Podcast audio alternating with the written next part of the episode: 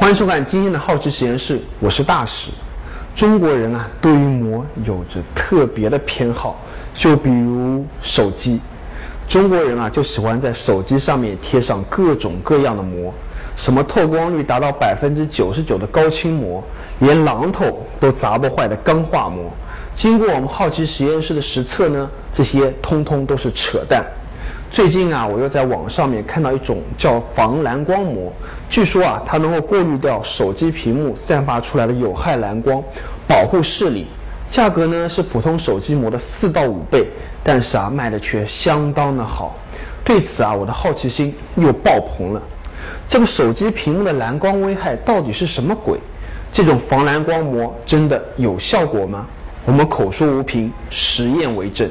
所谓蓝光，就是波长在四百至五百纳米之间，人眼感受到的蓝色可见光，在自然界里随处可见。现在的很多的一些电子产品，呃，比如像一些显示屏啊、手机啊，它为了追求比较好的一个颜色的一个呃显示，所以它蓝的成分，呃，总体上不管是白天还是晚上，那是都是比较比较高的。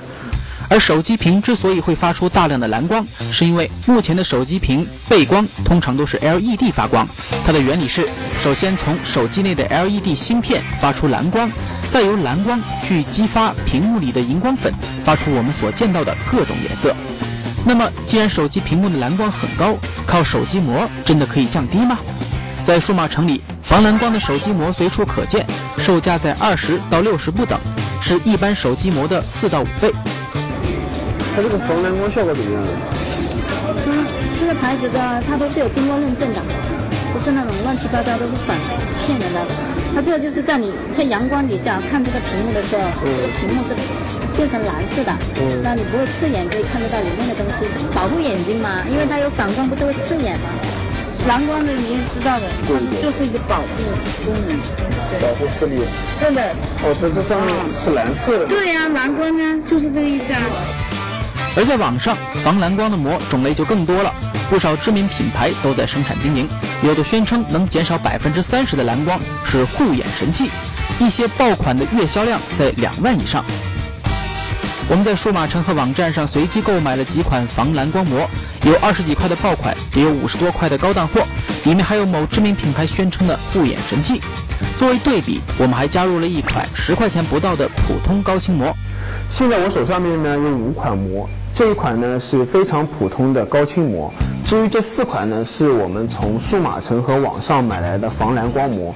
至于它们是不是真的如同商家所说能够防蓝光、保护视力呢？接下来我们就来测测看。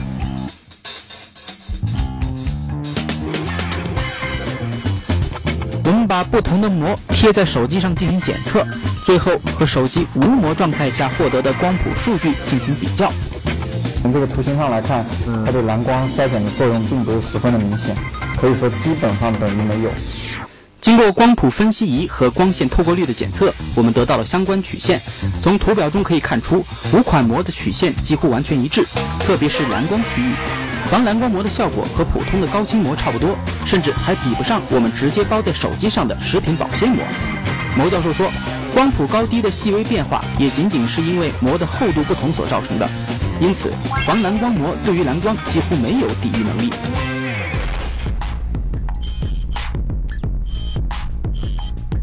蓝光膜的热销，一定程度上源自人们对于手机蓝光危害的担心。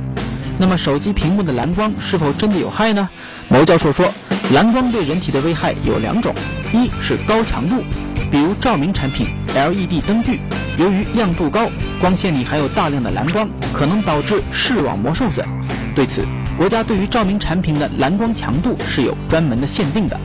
第二是接触时间长，长期接触蓝光可能会对我们的内分泌和免疫激素产生一定的影响。那么，手机屏幕的蓝光强度到底有多大呢？它是否超标？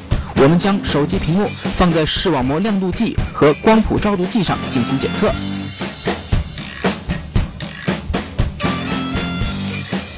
由于国家没有专门针对手机产品蓝光危害的标准，我们本次实验采用的是照明类产品的相关标准，结果可供参考。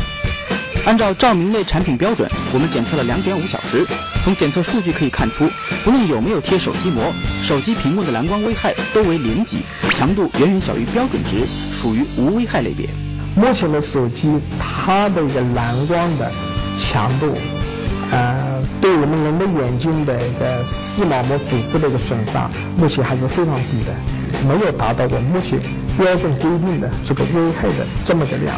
而至于长时间接触蓝光可能造成的影响，我们认为最好的办法是晚上少玩手机，控制你使用手机的时间。不过，目前不少的手机厂商已经在自己的手机里加入了防范功能。比如说我手上的这台苹果手机，在最新的一个版本里面，它加入了这个 Night Shift 的功能。只要你在选定的时间里面打开它，它的屏幕就会自动的切换成比较偏黄的颜色。